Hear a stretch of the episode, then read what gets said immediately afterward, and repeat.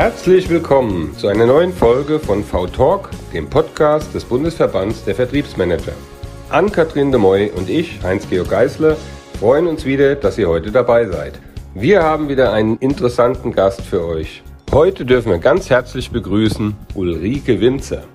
Wer ist Ulrike Winzer? Ulrike ist Buchautorin, Moderatorin. Sie ist unter anderem ausgezeichnete Top-Speakerin vom Manager Magazin und Top 11 Coach. Und by the way, sie macht auch selbst noch Podcasts. Mit Ulrike sprechen wir über Veränderungen. Wieso brauchen wir eigentlich Veränderungen, um unsere Komfortzone zu erhalten? Macht ihr noch Management bei Walking Around? Wie viel Zeit braucht ein Change im Unternehmen eigentlich, um glaubwürdig zu sein? Und wie schafft ihr es, alle Mitarbeiter dabei mitzunehmen? An dieser Stelle ein kräftiges Chapeau an meine liebe Kollegin und frisch gebackene Mama Anni. Sie hat nämlich auch gerade eine große Veränderung hinter sich und ihren Sohn zur Welt gebracht und ist schon ja, zwei Wochen nach Geburt wieder im Einsatz hier heute mit mir zusammen. Ich wünsche euch also ganz viel Spaß mit diesen beiden Powerfrauen und mir in der nächsten halben Stunde. Herzlich willkommen heute bei uns. Schön, dass du dir die Zeit genommen hast, hier an einem Samstagmorgen äh, mit uns zu sprechen. Ja, vielen lieben Dank für die Einladung. Ich freue mich, dass ich dabei bin. Sehr gerne. Du bist quasi der Erste nach der Babypause oder die erste Folge nach unserer Babypause. Ähm, ich habe mir deinen Podcast angehört zur Vorbereitung und du hast in der letzten Folge was zum inneren Schwätzer erzählt. Magst du unsere Zuhörer und Zuhörerinnen mal abholen, was es damit auf sich hat?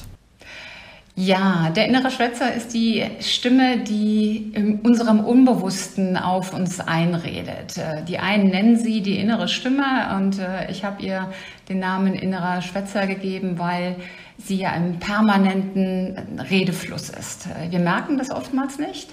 Ähm, wir merken auch gar nicht so sehr, was diese Stimme inhaltlich sagt, aber sie beeinflusst uns natürlich. Und gerade wenn es darum geht, Dinge zu verändern, etwas Neues zu machen, anders zu machen, Dinge zu hinterfragen, dann tritt sie meistens sehr stark zutage. Bei dem einen mehr, bei dem anderen weniger. Und das sind dann oftmals sehr harte Sachen, die wir uns da selbst um die Ohren werfen. Im Sinne von, äh, das schaffst du sowieso nicht, äh, da hast du doch ohnehin kein Talent für, das hältst du sowieso nicht durch das hat doch noch nie bei dir geklappt. Also diese ganzen negativen Stimmen, die da von innen rauskommen. Und wir neigen dazu, diesem inneren Schwätzer einen gewissen Glauben zu schenken. Wir nutzen ihn doch gerne so als Ausrede. Ähm, fatal ist es aber, wenn wir der inneren Stimme bedenkenlos Glauben schenken. Und ich habe in der Folge eben auch drei Tipps gegeben, was man tun kann, um mit diesem inneren Schwätzer klarzukommen. Also das erste war, einmal bewusst hinzuhören und nicht einfach drüber hinwegzugehen und das dann doch latent zu akzeptieren, also bewusst hinhören und den auch wahrnehmen. Ähm, das Zweite ist, das wirklich auf Realitätsgehalt überprüfen. Also warum sagt da jemand zu dir, das schaffst du sowieso nicht? Ist das eigentlich realistisch? Warum solltest du das nicht schaffen? Es bestehen doch gute Gründe, etwas hinzubekommen, wenn man etwas Neues macht. Und wenn dieser Realitätsgehalt dann überprüft ist, dann die Konsequenz in einem dritten Schritt daraus zu ziehen und äh, entweder zu sagen, ich mache das jetzt. Oder wenn es eben, wenn die Stimme so viel Recht hatte, dann zu sagen, nein, ich lasse das sein. Also wenn ich jetzt mit einem Alter von 90 Jahren sage, ich will jetzt unbedingt einen Marathon laufen und dann sagt die innere Stimme, das schaffst du sowieso nicht, dann wäre der Schritt der Überprüfung auf Realitätsgehalt ob man mit 90 dann noch einen Marathon laufen muss, wie gesundheitsschädlich das ist und so weiter. Also so ist die Kette letztlich aufgebaut. Gibt es denn auch andersrum, dass die innere Stimme eher die Stimme ist, die dich antreibt, die dich aus der Komfortzone rausholen will. Wenn du sagst, oh, ich leg mich jetzt von Fernseher und ach, Veränderung ist alles Mist und dann kommt die innere Stimme auf einmal und sagt, du hast dich jetzt zu verändern, aber rucki zucki. Das, das gibt's natürlich auch. Also ideal ist es natürlich, wenn die innere Stimme ähm, uns positiv bestärkt. Also es gibt, es gibt auch Antreiber, das ist, das ist eine andere Form von innerer Stimme. Antreiber, die dann aber schon eher wieder negativ sind, weil dieser Antreiber Symptomatik sagt, du musst, du musst, du musst, jetzt mach und mach und mach, sie treibt uns immer weiter nach vorne. Ideal ist, wenn wir unsere innere Stimme ja beobachten und sie auch steuern, denn sie passiert zwar irgendwo unbewusst, aber sie hat natürlich in uns den Ursprung. Und das, was in uns den Ursprung hat, das können wir natürlich auch beeinflussen. Denn wir machen uns unsere Gedanken ja selber. Es ist ja nicht so, dass die von außen in uns rein programmiert werden, sondern wir haben ja einen maßgeblichen Einfluss darauf und ganz viel Eigenmacht. Ähm, unsere Situation im Vertrieb ist ja tatsächlich, das klingt jetzt härter, als es sich anfühlt, weil wir lieben das ja gerade so zu arbeiten, aber im Vertrieb hast du nie irgendwas fertig. Das heißt, es ist nicht so wie, wie im Projektgeschäft, mhm. du hast ein Projekt abgeschlossen, sondern eigentlich wird jeden Tag die Uhr wieder auf Null gestellt. Jeden Monat wird die Uhr wieder auf Null gestellt. Ne? Deine Erfolge vom letzten Monat sind cool, aber nächster Monat ist die Uhr wieder auf, auf Null.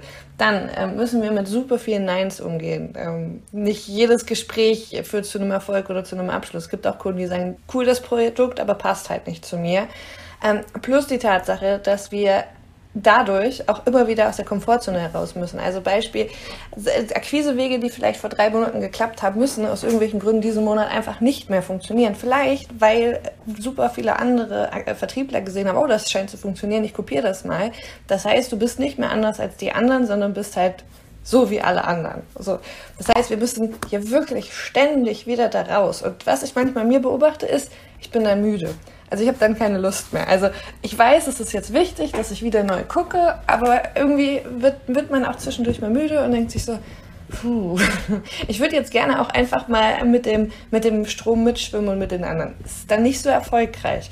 Ähm, hast, du, hast du da Ideen oder Tipps für mich, wo du sagst, okay, alles klar, wenn du an dieser Stelle bist, dann probier doch mal Folgendes aus, um dich dann da wieder mehr in diese in die Begeisterung für den Change zu bekommen?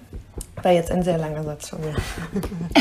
Ja, Anni sprudelt, Anni sprudelt nach, nach ihrer Geburt. Ich finde das voll spannend. Also, ich glaube, dass das eine ist, dass wir alle in diesem permanenten Wandel sind. Und Veränderung ist jetzt auch nichts Neues. Also wir haben ja im Vertrieb beispielsweise war es ja früher so, und ich breche das jetzt mal runter auf den IT-Vertrieb, weil ich mich eben dort sehr gut auskenne, weil ich eben oft Vertriebspositionen gesucht habe als Personalberaterin im IT, dass ganz früher der Vertrieb wirklich auf dieses ähm, auf diese, dieses, diese harten Fakten, ne?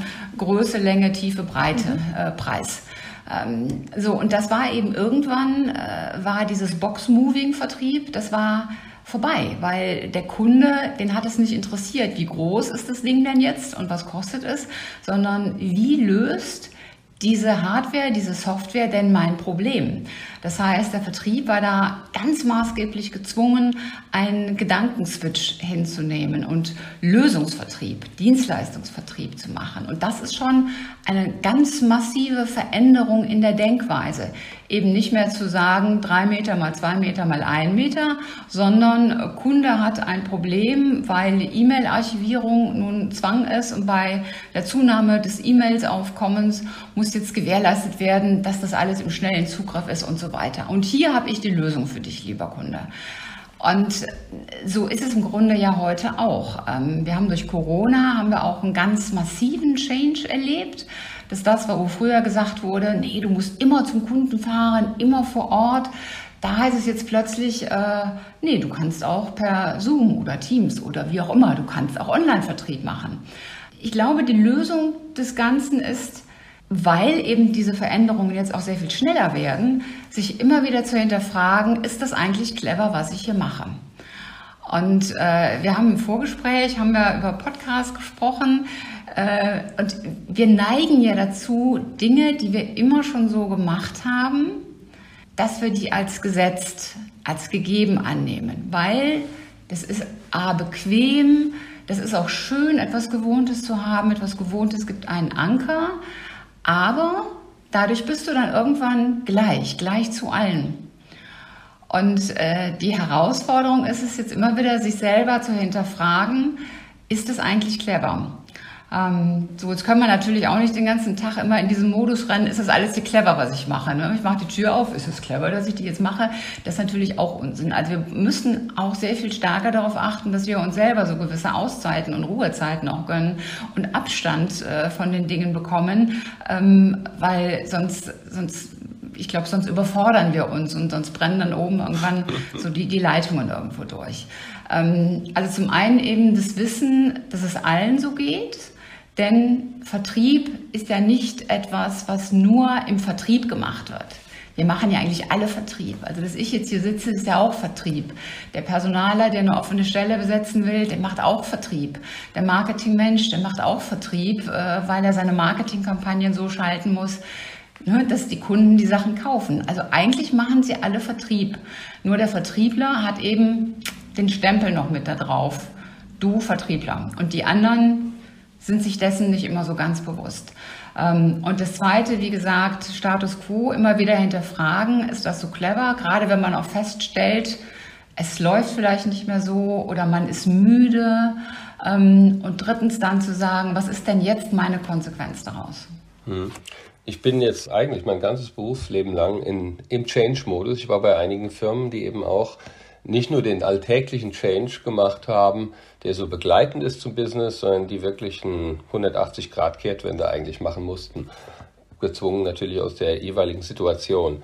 Und da ist es doch dann jedes Mal so, dass es einige gibt, die rennen voraus. Für die ist das alles gar kein Problem. Die, die haben quasi förmlich darauf gewartet, dass endlich es sich bewegt und mir was Neues machen. Und dann gibt es eine, eine breite Masse eigentlich, die sich so na, ich weiß noch nicht, ich gucke mir das erstmal an und entscheide mich dann, äh, wie ich mich positioniere. Positionierung ist, ist ja auch extrem wichtig für jeden, glaube ich, und immer wichtiger heute.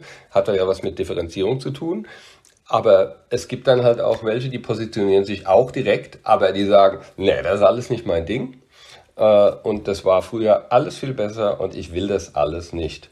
Und die große Kunst ist ja in so einem Change-Prozess eben wirklich alle versuchen mitzunehmen. Es werden ja nie alle folgen, aber ja, ohne, ohne diese Kernkompetenz äh, keine Chance auf Erfolg. Ne? Wenn, wenn nur oben ein mhm. bisschen erzählt wird, wir sind jetzt der Change und wir machen es vor, es reicht ja nicht damit. Äh, wie ist deine Erfahrung? Wie klappt sowas am besten? Die Erfahrung ist, das ist genauso, wie du das äh, beschrieben hast. Ähm, wie, wie, klappt das bei den Unternehmen am besten? Ich glaube, es muss von oben natürlich vorgelebt werden. Also dieser dieser uralte Satz, der Fisch stinkt vom Kopf herab, der, der hat auch heute einfach noch Gültigkeit. Und wenn du als, äh, als, als Management, als Vorstand, als Geschäftsführung irgendetwas sagst und du lebst es nicht, dann geht der Unterbau nicht mit. Gleichzeitig geht es aber auch darum, den Unterbau einzubeziehen in die Entscheidungen und denen auch transparent zu machen, warum man das macht, also was das Ziel dahinter ist. Dass das Ziel nicht äh, der Abbau von Mitarbeitern ist, sondern um noch mehr Gewinn zu machen, sondern dass das Ziel ist, das Unternehmen zukunftsfähig aufzustellen, damit man morgen und übermorgen noch am Markt ist. Ja, das Ziel, dass Daimler ja und BMW und wie sie alle heißen und VW, um jetzt keinen auszuschließen. ähm, die vielen anderen äh, Marken, die, die es noch so gibt im Automobilmarkt. genau, ich habe jetzt mal die großen Deutschen genommen. Ähm, dass die jetzt auf Elektromobilität gehen, das Ziel ist ja nicht, dass man die Mitarbeiter dann freisetzt, die in den anderen Bereichen sind, sondern man will das Unternehmen auch in den nächsten Jahren noch am Markt sehen ähm, und, und weiterhin erfolgreich sein. Das ist ja der Hintergrund des Ganzen. Und das muss man aber auch argumentativ an, an die Mitarbeiter transportieren. Ähm, man muss sie mit ins Boot nehmen und idealerweise sie auch mit entscheiden lassen. Und das ist schon ein, ein, eine Veränderung. Also gerade wenn man in Unternehmen ist, die sehr hierarchisch sind, und dann kommt man auf die Idee und sagt, wir machen jetzt mal agil. Also ich, hatte diese Woche ein tolles Gespräch und es kommt jetzt auch demnächst bei mir im Podcast, wo es genau um dieses Thema Agilität geht. Und da habe ich dann auch gesagt, naja, es gibt ja so Manager, die fahren nach Silicon Valley, kommen dann wieder, ziehen die Krawatte aus und die Sneakers an und sagen, jetzt sind wir agil. Ähm, so ist die Welt natürlich nicht. Und äh, gerade wenn sowas passiert, dann ist bei den Mitarbeitern oftmals so die Haltung, naja, der war jetzt auf dem Seminar, lass mal zwei Wochen ins Land gehen, dann ist er wieder normal. Dann ist wieder alles so wie vorher. Ne? Und ich glaube, das hat jeder schon mal erlebt. Äh, so dieses, irgendein, irgendein Mensch war auf einem Seminar und dann kommt derjenige zurück, äh, bin ich auch schon, ne? und voller Elan und Tatendrang und ja, wir rocken die Welt. Und äh, dann denken die anderen, ja, ja, Hirsch, warte mal, bis sie wieder runter ist. Und äh, da braucht man auch entsprechend Geduld. Ne? Also die Menschen abholen, aber auch Geduld und das immer wieder erklären, Das geht nicht von heute auf morgen. Und je, je, je hierarchischer, je, je veränderungsresistenter ein Unternehmen war, äh, je mehr Zeit brauche ich auch dafür. Weil es ist sonst einfach nicht glaubwürdig. Ich sage da irgendwas, ne? wir machen jetzt von, früher musstest du immer zum Kunden rennen und da war das Pflicht, äh, beim Kunden einmal die Woche aufzuschlagen und alles zu dokumentieren und jetzt heißt es plötzlich ganz anders. Äh, es muss glaubwürdig sein, nur dann wird es auch gelebt von den Mitarbeitern. Und ich glaube, man hat fast immer den einen oder anderen, den, den man nicht mitnimmt. Also wenn, gerade wenn es ein gewachsenes Unternehmen ist, ähm, da gibt es immer den einen oder anderen Untergrundkämpfer, der dann doch rebelliert. Und das ist schade, das ist auch nicht schlau, das ist nicht clever. Ähm, als Kinder fanden wir Veränderungen total cool und wollten permanent das Neue.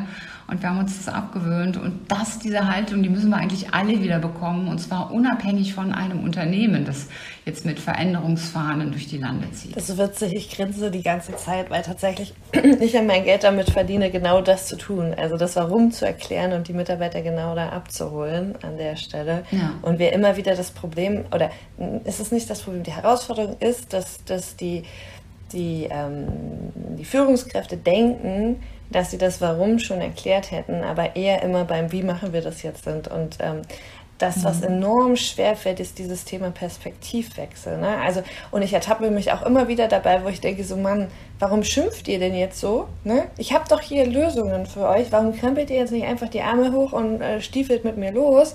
Warum schimpft ihr denn immer noch? So, also auch ich, die damit dann eigentlich, äh, wir das für unsere Kunden machen, ertappe mich immer wieder dabei, wie, wie schwer es mir fällt, den Perspektivwechsel für jeden Einzelnen vorzunehmen. Mhm. Ähm, Hast du eine Erklärung dafür, warum wir einfach tatsächlich trotzdem lieber schimpfen äh, und erstmal sagen, nee, ist alles doof und ich, ich warte trotzdem noch darauf, ähm, als dann zu sagen, okay, alles klar, die meint das wirklich ernst, äh, ich, ich gehe jetzt mal mit? Naja, schimpfen ist einfacher, als sich zu verändern. So einfach. Das ist eine ganz, okay. banale, ist ganz banale Antwort. Ja, weil ähm, Veränderung ist anstrengend. Und wie kriege ich die jetzt mutig oder wie kriege ich die jetzt begeistert, dass sie diese Anstrengung äh, in Kauf nehmen? Beziehungsweise eigentlich ist es ja, ist es meiner Meinung nach dann logisch, das Ziel ist klar definiert, wir haben uns committed, okay, wir wollen eigentlich was verändern. Ähm, und dann dreht man sich um und die Bereitschaft war auch äh, verbal da. Aber dann sehe ich, okay, da sind doch wieder die alten Muster oder wir haben wieder den Fokus verloren und sind in alte, alte Stiefel verfallen.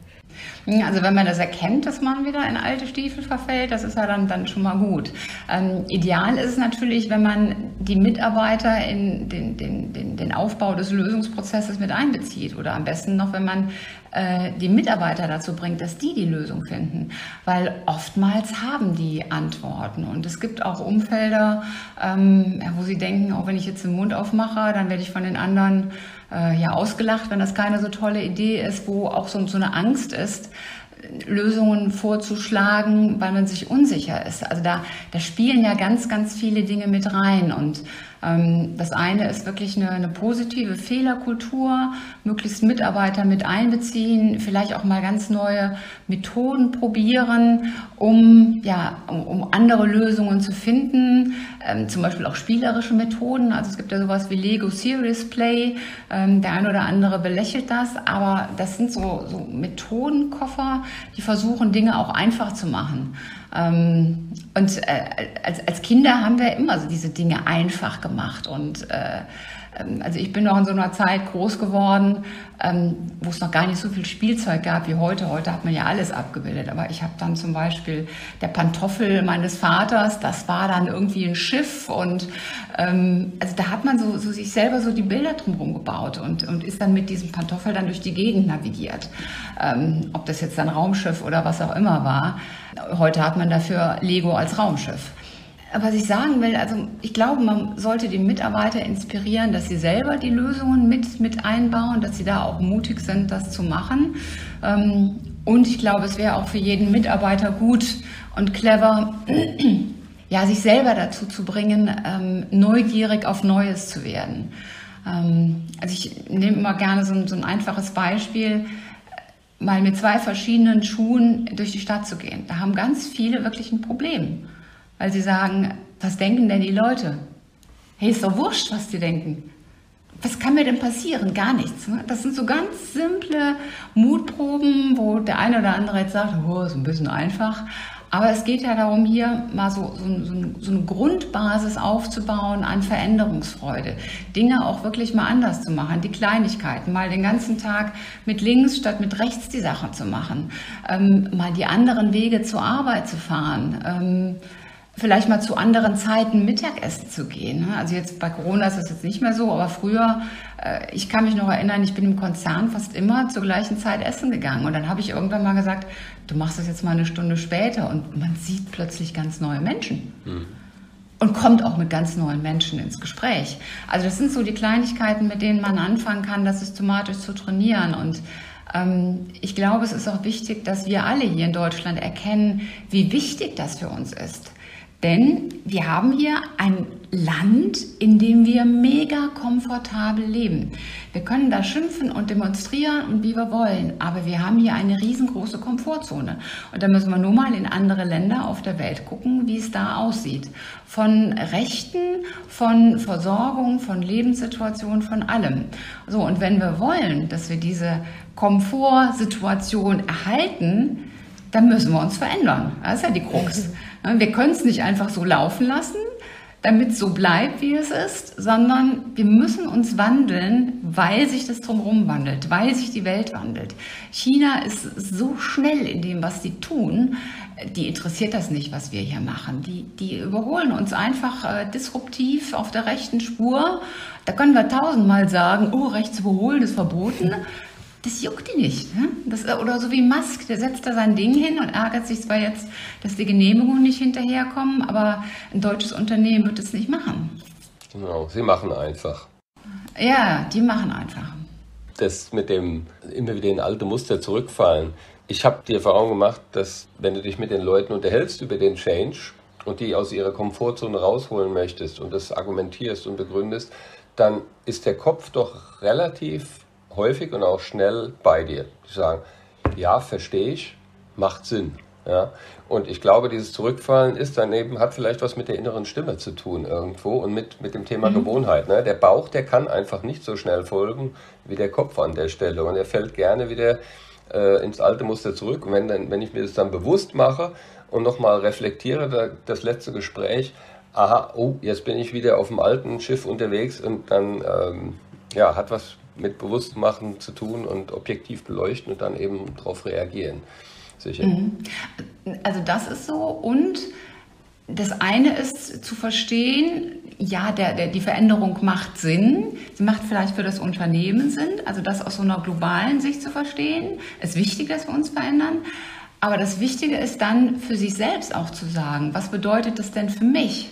Wo ist mein Platz in, in der künftigen neuen Umgebung, in dieser veränderten Welt? Was ist meine Rolle? Was ist mein Job da drin? Was würde mir Spaß machen? Wo ist meine Chance?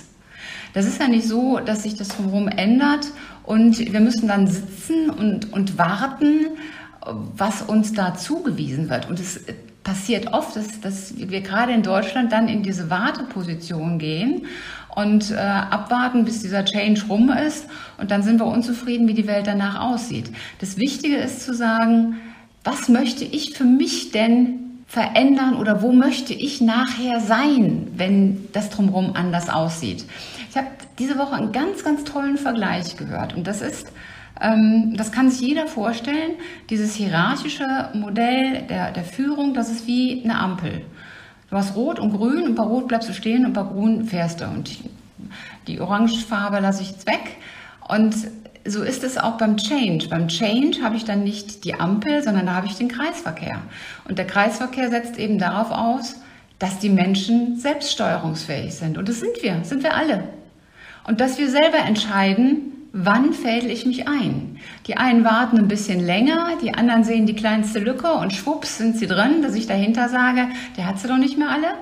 Ähm, aber man fädelt sich ein. Und in Summe hat dann jeder mehr Verantwortung und das gesamte System ist dynamischer und flexibler. Und es ist auch noch günstiger, weil ich diese Ampel nicht habe. Wenn ich die Ampel habe, habe ich alles starr vorgegeben und reglementiert. Die Menschen müssen nicht denken, sie müssen nur bremsen und fahren. Und es kostet auch noch mehr Geld. Und so ähnlich ist es dann auch bei der Veränderung. Eben nicht zu sagen, okay, die Veränderung sagt mir jetzt, ich muss hier Halt machen. Und erst, wenn sie vorbei ist, darf ich wieder irgendwas tun. Und wenn ich Pech habe, bleibt die Ampel für immer auf Rot. Widerspricht das nicht, also so ein bisschen dieser, ich glaube, Maslow'sche Pyramide ist das, ne? Die Stilldemenz. Ich habe die ganze Zeit überlegt, wie heißt das? Aber ich glaube, das ist die Maslow'sche Pyramide der äh, Grundbedürfnisse mhm. und das ist ja einer der wichtigsten Punkte, das Thema Sicherheit. Ähm, ist, mhm. ist das nicht so ein innerer, also ich denke da gerade die ganze Zeit drüber nach, dass das ja total logisch ist, was du sagst. Ne? Und auf der äh, Kopfebene, das ist wahrscheinlich auch das, was äh, Schorsch meint, ist das dann alles total logisch.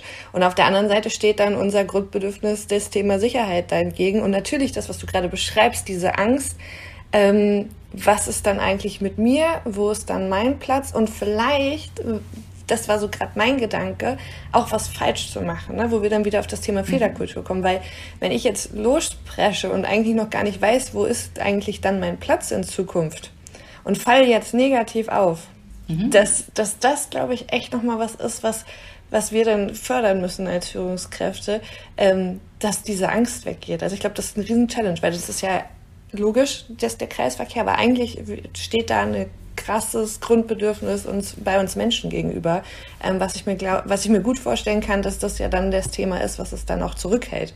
Also gar nicht um uns zu ärgern, mhm. sondern einfach dieses Grundbedürfnis der Sicherheit. Ja, Sicherheit ist ein riesengroßes Grundbedürfnis, gerade bei uns. Ähm, die Frage ist dann immer nur, wie wir Sicherheit definieren. Und wir haben hier uns angewöhnt, diesen, diese Sicherheit als sehr hoch zu definieren. Und die ist schon auf einem Level, wo, wo aus meiner persönlichen Wahrnehmung dann die Freiheit doch sehr stark eingeschränkt wird und die Sicherheit einen enormen hohen Wert hat. Und ich sag mal, wenn ich das ganz krass formuliere mit Sicherheit, dann darf ich eigentlich nicht mehr aus dem Haus gehen, denn ich könnte ja auch überfahren werden, wenn um die Ecke irgendein Auto kommt. Es könnte auch ein Flugzeug auf mein Haus stürzen. Also äh, die einzige Sicherheit ist die, wenn wir nachher in der Kiste liegen, dann kann uns nichts mehr passieren. Aber ich sage mal, im Friedhof ist so wenig Leben und da hat man so wenig Spaß. Und äh, im Grunde ist alles, was wir tun, mit Unsicherheit behaftet.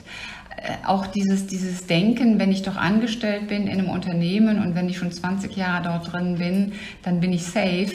Das, das ist Blödsinn. Das reden wir uns selber ein, weil wir es so gerne so möchten und weil es früher vielleicht mit einer hohen Wahrscheinlichkeit verbunden war. Also wenn ich da mal ein paar Wahrscheinlichkeiten drüber lege, dann war das früher schon geläufig. Mein Vater war 50 Jahre im gleichen Unternehmen. Der hat nie was anderes kennengelernt. So, und heute ist die Sicherheit eher daran zu sagen, ich habe unterschiedliche Facetten erlebt, ich habe unterschiedliche Unternehmen kennengelernt, unterschiedliche Kundenstrukturen und habe dadurch Erfahrung und in mir so viel Wissen und in mir so viel Mehrwert, den ich mitbringe, das ist die Sicherheit.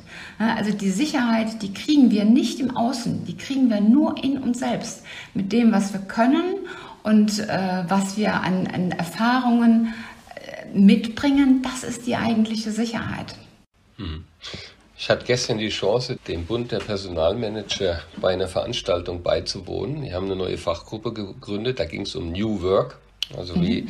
wie sieht die eigentlich aus, die New Work? Ne? Und da ging es natürlich um das Thema Führung. Wie verändert sich die Führung? Brauchen wir überhaupt eine neue Führung? Oder ist doch eigentlich alles, wie es vorher auch war, was die Führung betrifft?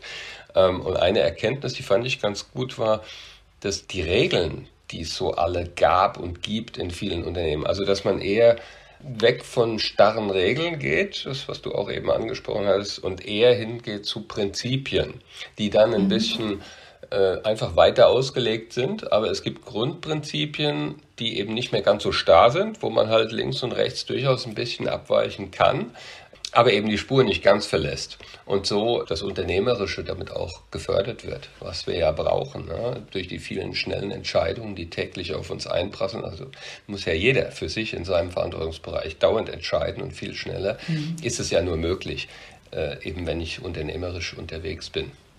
Mhm die Manager, die bisher nach dem Prinzip Management by Walking Around unterwegs waren, ne? also ich gehe durch die Büros und stelle fest, Mitarbeiter sind alle anwesend, super, Haken dran, das heißt, die arbeiten. Äh, die haben natürlich durch Corona und Homeoffice ein Problem, weil sie eben nicht mehr sehen. Derjenige ist im Büro und jetzt tut er was. Und äh, auch, auch das war ja nur eine Pseudosicherheit. Also nur weil da jemand vor seinem Rechner sitzt, heißt es das nicht, dass er da nicht auch Urlaubsplanung macht. Ähm, es sei denn, ich stelle mich 100 Prozent meiner Zeit hinter den. Nur dann weiß ich, dass der wirklich arbeitet. Und das ist so eine Pseudosicherheit, die wir uns gerne einreden als Anker. Denn in einem anderen Fall müssten wir ja Ziele vorgeben und es geht dann nur in Anführungszeichen um die Erreichung der Ziele. Also ich vertraue meinem Mitarbeiter, dass er das hinbekommt. Und das hat viel dann auch mit Loslassen zu tun. Und das ist schon eine, Veränderung auch in der Führungskultur. Ähm, denn ich muss darauf vertrauen, dass derjenige zu Hause auch wirklich daran arbeitet, die Ziele zu erreichen äh, und eben nicht die Wohnung auf Vordermann bringt. Das hat, glaube ich, auch echt viel mit Vertrauen und auch mit Vorleben zu tun. Ne? Weil ähm, ja. was wir im Team öfters haben, ist tatsächlich dieses Thema Pausen machen. Also ganz andere Richtung. Ne? Also ich mache zum Beispiel auch ab und an mal irgendwie, dass ich einen Mittagsschlaf gemacht habe, auch schon äh, vor der Schwangerschaft tatsächlich. Dass ich, oder einfach mal rausgegangen bin, weil ich einfach weiß von mir selber, es, ich kann jetzt hier noch drei Stunden vorm Laptop sitzen. Es ist nicht produktiv. So. Mhm. Und weiß, wenn ich dann an einer anderen, also wenn ich draußen war und am Abend nochmal mich eine Stunde hinsetze, schaffe ich dreimal mehr als in diesen drei Stunden. Ähm, und ich glaube, das ist auch nochmal so dieses Thema Bereitschaft. Und da sind wir wieder beim Thema Veränderung, weil es bedeutet ja, dass die Führungskraft das erstmal für sich selber verinnerlichen muss und da verändern muss, damit sie es vorleben kann. Und ich glaube, das ja. ist halt auch ein krasses Problem gerade, Schorsch. Ja, das ist äh, das, das Krasseste überhaupt äh, für viele, ja, nicht für alle. Ja, ja, manche sind es ja schon länger gewohnt. Weil es ist so einfach, ne? auch da wiederum schließen sich für mich gerade wieder so viele Kreise, ähm, zu sagen, ja nee, ich möchte lieber wieder zurück ins Office und meine Mitarbeiter kontrollieren, ne? als mich selber zu verändern. Das ist eigentlich absurd, dass wir diese Diskussion führen, weil da fängt das ja schon an, an der Stelle. Mhm. Genau. Cool. Ulrike, ähm, ja. Jetzt mal zu deinen Produkten noch. Du bist ja multiple unterwegs. Ne? Du, du moderierst tolle Events, du berätst Firmen oder auch Einzelpersonen eben zum Change vor allem im Moment. Du schreibst Bücher und du hältst Vorträge. Äh, ja. Ein Wahnsinnsportfolio. Was ist denn deine Lieblingsdisziplin von den vielen und warum? Oder sind sie oh. alle gleich gut? Ähm, im Moment ist so meine Lieblingsdisziplin wirklich das Moderieren.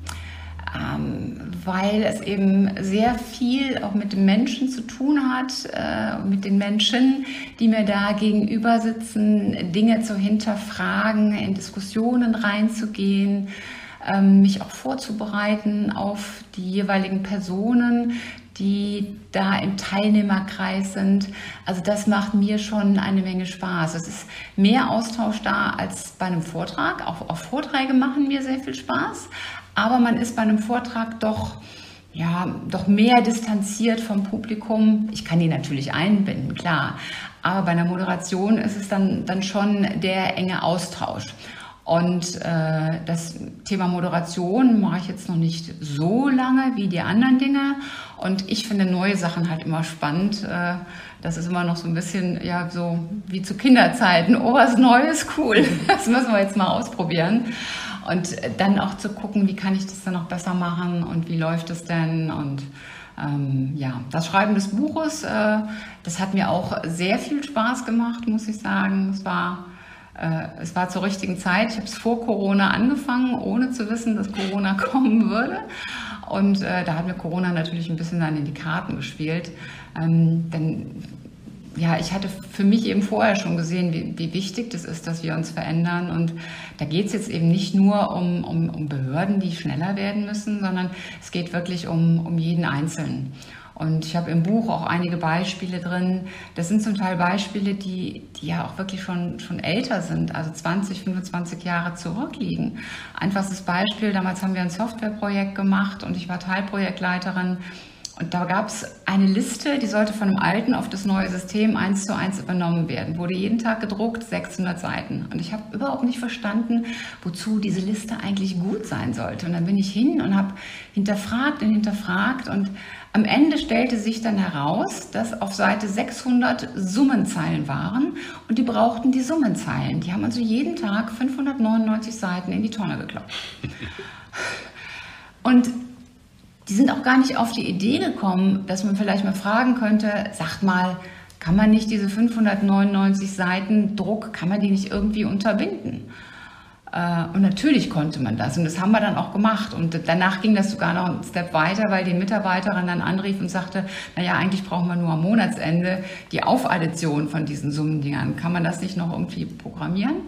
Und äh, das war für mich auch so ein Aha-Erlebnis wie wir uns selber so an diese Prozesse halt gewöhnen, sie als völlig normal akzeptieren und uns gar nicht mehr hinterfragen, ist das eigentlich clever, was da gerade passiert. Also dieses ganz profane Beispiel. Und ich glaube, wenn, wenn jeder das mal macht, auch für sich im Alltag, ähm, da wird jedem irgendwas einfallen, wo er sagen muss, ja, da hat sie eigentlich recht. Also ich habe hier so eine Sache, das ist eigentlich völlig überflüssig, dass ich das mache. Oder das könnte ich viel effizienter tun, wenn ich eins, zwei, drei verändern würde. Und das sollten wir uns wieder anerziehen. Äh, als Kinder hatten wir das nämlich drauf. da waren wir neugierig und haben ausprobiert und äh, haben Burgen, die wir gebaut haben, wieder zerstört und haben sie neu aufgebaut diesen Touch von Neugier und Mut und dann Spaß dabei haben, denn das macht ja auch Spaß, was Neues zu erproben. Das halte ich für ganz wichtig und das habe ich eben auch versucht, so mit dem Buch rüberzubringen, ähm, wieder Mut zu bekommen, auch mit kleinen Dingen mal anzufangen, um dann auch festzustellen, hey, es ist gar nicht so schlimm, wenn ich diese Dinge mache, sondern im Gegenteil, das kann sogar richtig Spaß machen. Was war denn deine letzte persönliche Veränderung? Ähm, das letzte, ähm, also da gab es verschiedene, also kommt immer darauf an, wie, wie groß man das jetzt, jetzt nimmt. Ne? Das eine war wirklich mein Podcast, den ich sehr lange mit drei Folgen die Woche gemacht habe, wo ich dann auch irgendwann so ein bisschen festgestellt habe, da ist für mich so ein bisschen, die Luft war so irgendwie so weg. Und dass ich dachte, woran liegt es das denn? Und dann dachte ich mir, ja, wieder Winzer hier, böse Falle, schreibst immer über Veränderung und äh, hast ja jetzt selber schon wieder deinen etablierten Prozess, historisch gewachsen, aufgebaut. Das musst du jetzt mal verändern. Mach es doch mal anders, probier es mal anders aus. Und dann habe ich so, hab ich mal zwei Wochen gar nichts gemacht und dann auch gedacht, montags morgens, oh Gott, was mögen deine Follower jetzt denken? Keine Folge. ich glaube, ich habe mich schrecklicher gefühlt als, als jeder Abonnent.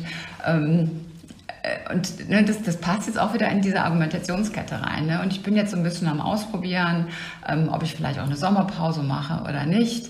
Ähm, das war so das eine. Das andere war dann mit dem Thema Moderation, dass ich mir dann hier so ein, so ein, so ein, so ein Board gekauft habe, um dann technisch auszuprobieren, wie kriege ich das jetzt alles so übereinander. Und äh, das hat auch ein bisschen, das war auch viel Fummelei, um dann eben festzustellen, das und das funktioniert alles nicht und da hat man sich dann ein bisschen geärgert und dann die Sachen wieder zurückgeschickt. Und, aber irgendwann hat man dann so diese Kombination zusammen, wie, wie Dinge dann gut laufen und die man dann auch weiter ausbauen muss. Und das ist letztlich so, wie es im Moment ja überall ist. So stellt man das im Vertrieb ja auch fest. Mensch, hier muss ich was verändern und dann probiere ich was Neues aus und dann funktioniert das auf Anhieb nicht so, wie man das festgestellt hat. Und dann ärgert man sich äh, und dann denkt man, okay, wo kannst du denn jetzt schrauben? Und das ist auch bei der Suche nach Personal, was ja auch ähm, viel mit Veränderungen, mit Vertrieb zu tun hat. Äh, auch da äh, irre viele Suchkanäle, irre viele Möglichkeiten, die wir überall haben, ähm, die übereinander zu bringen und zu probieren und dann zu sagen, okay, klappt nicht, nächstes. Und es ist nicht falsch, etwas zu probieren, was nicht funktioniert, sondern es ist wie Edison das damals sagte, ich habe nur 10.000 Wege gefunden, wie es nicht funktioniert und der 10.001. hat dann geklappt. Ja. Ihr merkt, ich komme dann immer so ein Redefluss. Wir können stundenlang weitersprechen. Noch eine kleine Frage an dich, Anni. Vielleicht wäre es ja auch eine, eine Möglichkeit, die Kommunikation mit Ulrike Winzer, die anscheinend immer ein Gewinn ist, wie der Name schon sagt, äh, einzubauen, mal in unsere, in unsere Verbandsevents. Vielleicht haben wir ja da irgendwo auch einen Anknüpfungspunkt zum Change mal, was die Moderation betrifft. Wir haben ja hoffentlich bald wieder Live-Events. Ja, vor allen Dingen haben wir eine neue Expertenkommission zum Thema Change Management. Ähm, wie der Zufall ist. Sehr will. gerne. Aber dann lass uns im Nachgang nochmal besprechen, wie, wie und ja, wie wir da zusammenarbeiten können, wenn du Bock hast. Ähm, sehr gerne. Und da immer sehr dankbar. Ich habe ja auch diese These, dass es so, so fast keine Zufälle im Leben gibt. Ne? Also das, was man so gedanklich in sich hinein äh, schüttet, äh, das schüttet man ja auch irgendwo so, so nach außen. Und ich glaube, dass die Dinge dann schon auch irgendwo zueinander kommen. Und wenn ich positiv an Dinge herangehe und meinem inneren Schwätzer ja, das Maul stopfe und den mit, mit positiven Dingen füttere, dann kommen auch ganz andere Ergebnisse dabei raus, als wenn ich mich selber immer so niedermache. Das machen ja viele Menschen, dass, dass sie sich so selber so, so kaputt reden. Und ähm, redet euch doch nach oben, redet euch positiv. Äh, dadurch können wir viel mehr, wenn wir uns positiv zureden und ganz viele Sportler beweisen das, dass es so ist und auch ganz viele andere Menschen, nicht nur Sportler.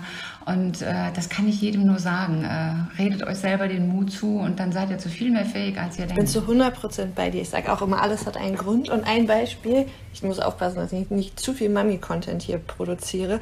Aber ich bin vor zweieinhalb Jahren bei der Preisverleihung auch witzigerweise vom Verband, da äh, war die Simple Show ähm, nominiert ähm, für, ich weiß gar nicht mehr was, okay.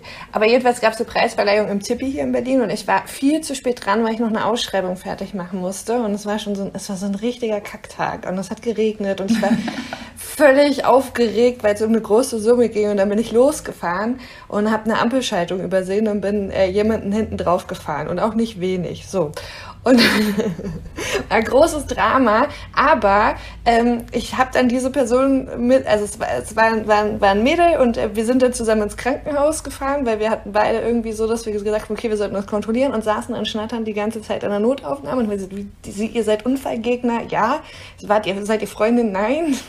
also wir kannten uns zwar nicht und sind, waren dann tatsächlich äh, danach äh, unzertrennlich und ähm, sie hat sich dann als Hebamme rausgestellt und das hat äh, am Ende des Tages dazu geführt, dass ich hier in Berlin eine Hebamme hatte, was einfach unmöglich ist. Also lange Rede, kurzer Sinn. Erstens ist eine gute Freundin geworden, was super ist und äh, eine super Bereicherung für mein Leben und äh, andersrum meine Hebamme. Aber auch da hätte ich ja erstmal schimpfen können und mich über mich selber ärgern können, wie blöd das jetzt alles war. Haben wir aber nicht gemacht, sondern haben das Beste aus der Situation genommen, haben es mit Humor genommen und wie gesagt, jetzt ist ja ein Teil meines Lebens und äh, eine Riesenhilfe. Deswegen ich bin 100% bei dir. Und das ist das, genau das ist das Entscheidende. Es ist ein super Beispiel. Wir haben nämlich alle eine Wahl. Wir haben alle die Wahl, die Dinge schlecht zu reden und runterzureden oder zu sagen, ey, ich guck mal, was da jetzt draus passiert und ich lasse mich jetzt darauf ein. Und das ist unsere Eigenmacht und unsere Wahl. Wenn unseren Zuhörerinnen und Zuhörern noch das ganz kleine Quäntchen fehlt, um genau diesen Unterschied hinzukriegen vom halb leeren Glas zum halb halb vollen Glas, dann dürfen Sie dich bestimmt kontaktieren, nehme ich an. Unter welchem äh, Kanal geht es am besten, am einfachsten? Ah, es gibt ganz viele Kanäle. Also am einfachsten ist natürlich entweder die Webseite www.ulrikewinzer.com ähm, da gibt es dann Angebot, Buch, Vortrag, Moderation, alles. Natürlich auch Kontakt. Ähm, ich kann jetzt auch die Mailadresse sagen, aber am besten über die Webseite oder halt in LinkedIn. Ähm, da mache ich noch mehr. Ich bin natürlich auch in Xing und in Facebook, aber LinkedIn ist, glaube ich, am einfachsten. Kontaktdaten kommen wie immer in die Show Notes, damit ihr dann auch äh, wisst, wie ihr Ulrike erreichen könnt. Und der Link zum Podcast ist auch auf der Webseite. Darüber bin ich dann nämlich hingekommen. Ansonsten magst du noch mal kurz sagen, wie dein Podcast heißt? Für die Schnellen. Der Podcast heißt Change einfach machen. Sehr cool. Okay, dann danke, dass du da warst. Ich danke euch ganz herzlich. Es hat mir super viel Spaß gemacht und dass ihr euch ja heute am Samstag auch die Zeit nehmt. Äh, ganz, ganz toll. Vielen lieben Dank. Alles Gute für die Zukunft, Ulrike. Danke, danke euch auch. Tschüss. Tschüss. Hat euch die heutige Podcast-Folge begeistert?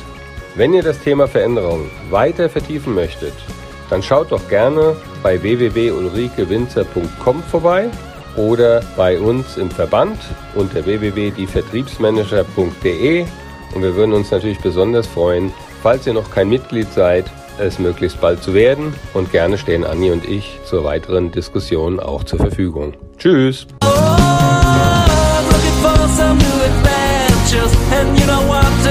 makes me wanna fly.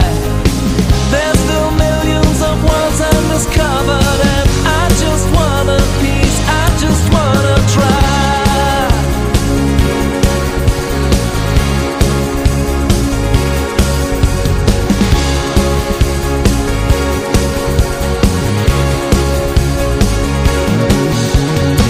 Go to pull down all bridges and fences and shake up the boundaries of life. I just wanna meet who meets my expenses. I'm ready for the big surprise. Surely end up in new constellations, which I've never pictured before. Soon get chased by my own expectations, but still I'm a coward to the core. Looking for some new adventures, and you know what? It really makes me wanna.